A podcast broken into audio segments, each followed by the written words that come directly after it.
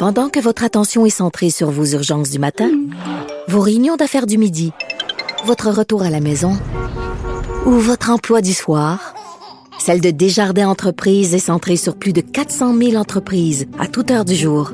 Grâce à notre connaissance des secteurs d'activité et à notre accompagnement spécialisé, nous aidons les entrepreneurs à relever chaque défi pour qu'ils puissent rester centrés sur ce qui compte, le développement de leur entreprise. Dans toutes les misères qui ont affligé la ville de Sainte-Marthe-sur-le-Lac depuis que cette digue euh, s'est rompue, il y a un nouveau questionnement aujourd'hui qui est apparu. Est-ce que euh, il y avait un projet euh, qu'on pourrait qualifier d'inapproprié selon certains regards, un projet donc de construire une école en plein dans cette zone, dans cette zone inondable. Sonia Paulus, la mairesse de Sainte-Marthe-sur-le-Lac, est avec nous. Bonjour, Madame Paulus. Bonjour. Bon, euh, parlez-nous, euh, ce projet, là, il est, bien réel. Il y avait vraiment un projet d'école, de nouvelle école à Sainte-Marthe. Oui. Euh, début 2017, il y a eu une demande qui a été formulée par la commission scolaire à la ville de Sainte-Marthe-sur-le-Lac demandant un terrain au sud du chemin d'Oka parce que les enfants devaient aller à l'école à Deux-Montagnes.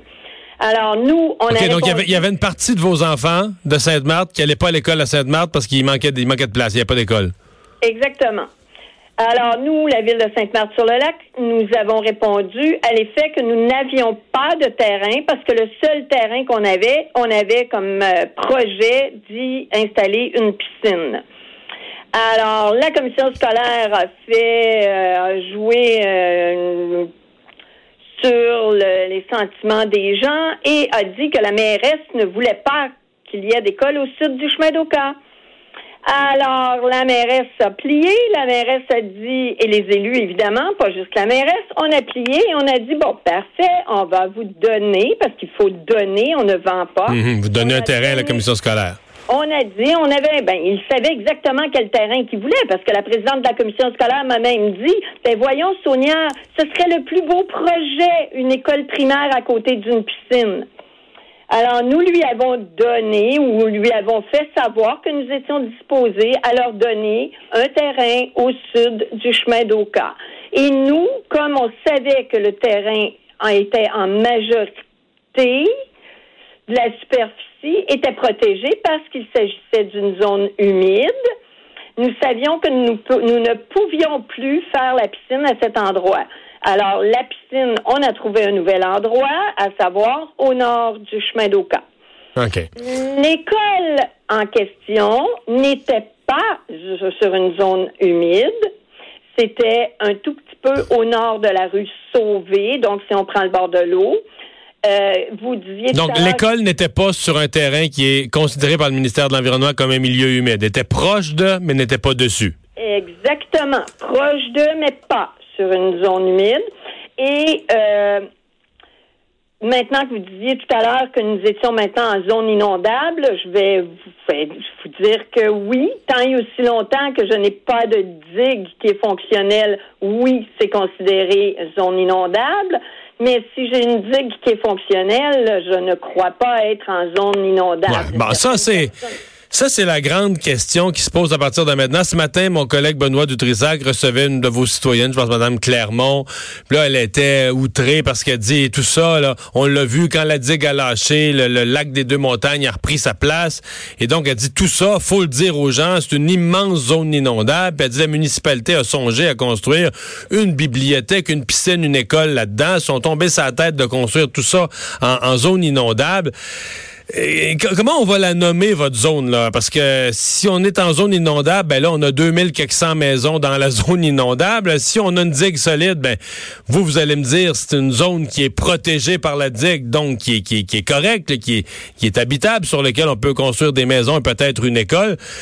Comment on va se sortir de ça? C'est une zone inondable ou pas? Ou? Ben moi, je considère que tant et aussi longtemps que j'ai une digue, non, ce n'est pas inondable. Mais moi, je demanderais une question à Madame Clermont. Est-ce qu'elle, maintenant qu'elle est en zone inondable, donc elle va déménager parce qu'elle va laisser la place euh, au lac, qu'il reprenne son, son lit? Je pense pas, hein? Ben, je penserais pas, hein? Donc, vous, vous votre thèse, c'est qu'il faut reconstruire une digue solide et il faut revenir comme on était finalement il y a un mois passé, deux mois passé, où on considérait cette zone-là comme une zone protégée et pas comme telle une zone inondable. Mais évidemment, tout est relatif. C'est sûr que à la question s'il n'y avait pas de digue, est-ce que vous seriez inondé? Euh, la réponse c'est oui, là, hein? C'est certain que s'il n'y a pas de digue, on va être inondé. Ça, je suis entièrement d'accord avec vous. Mais tant et aussi longtemps que j'ai une digue, oui, euh, je ne suis pas en zone inondable. Et, donc, vous, avec une digue, avec une digue, vous n'auriez pas d'inquiétude ou de nervosité à voir une école être construite là? Pas du tout. Écoutez, la digue qu'on a là a duré 42 ans. Et dans le fond, euh, sur 3,5 km, il y a quoi, 75 ou 100 pieds là, qui, qui s'est affaissé. Là. Pas plus. Là. Ouais. Hein? Mais, vous comprenez que dans le fond, je comprends, mais vous comprenez que dans le fond d'une chaudière d'eau, ça prend juste un trou, puis la chaudière se vide. avec, euh, il faut que la digue soit parfaite. On peut pas avoir euh, aucune fissure dedans. Là. Même si, même si 99,9% de la digue euh, tient, c'est de la minute qu'il y a une fissure, c'est foutu, hein. Mais c'est pour ça qu'on a déposé une demande de CA au gouvernement pour pouvoir la rehausser et être en mesure de protéger les citoyens de la ville. Ouais. Euh, vous pensez quoi de la manchette qui a, défrayé l'actualité aujourd'hui? Parce que là, j'ai suivi ça toute la journée. Ça a donné l'impression qu'on vous faisait passer que qu'à la ville, on, s'en allait pour faire n'importe quoi. C'était une ville de nono, puis que là, on allait, on était prêt à construire euh, en pleine zone inondable, dans un milieu humide, une école. Ça avait l'air d'être du n'importe quoi. Là. OK. Moi, je vais vous dire cheap shot. Vraiment cheap shot parce qu'actuellement, nos énergies se doivent d'être euh, euh, axées sur nos citoyens, les citoyens qui retournent dans leur maison, les citoyens qui doivent faire face à de la moisissure. On doit les enligner de façon à ce que tout le monde, tout le monde, tout le monde soit bien chez eux et que je me retrouve pas avec des gens avec des problèmes de santé majeurs.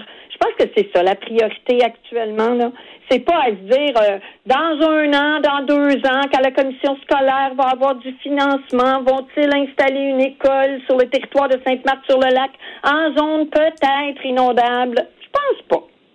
Hmm. Je pense que la priorité va plus aux citoyens actuellement, et nos énergies se doivent d'être mises à cet endroit-là. Comment ça se passe? Le retour des citoyens dans leur maison? Ben, actuellement, ça va relativement bien.